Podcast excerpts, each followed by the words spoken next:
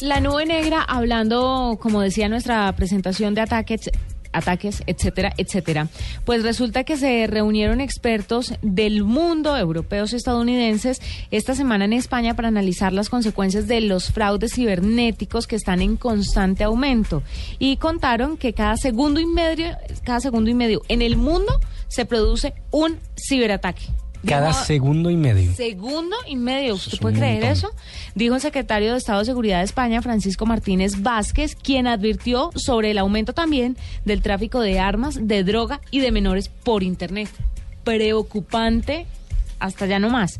También dijo, pues el tema central de la octava edición del Encuentro Internacional de Seguridad de la Información, que comenzó en León, España, en el que participa muchísima gente, es un llamado también a todos los investigadores de las, de los, digamos así, grupos especializados, FBI, eh, cada país tiene su grupo especializado en, este tipo de rastreos y les está haciendo un llamado para que por favor le pongan más cuidado a lo que está pasando en Internet porque el tema de las drogas, las armas y también lo del tráfico de niños está preocupante en Internet. Entonces ahí lo tiene.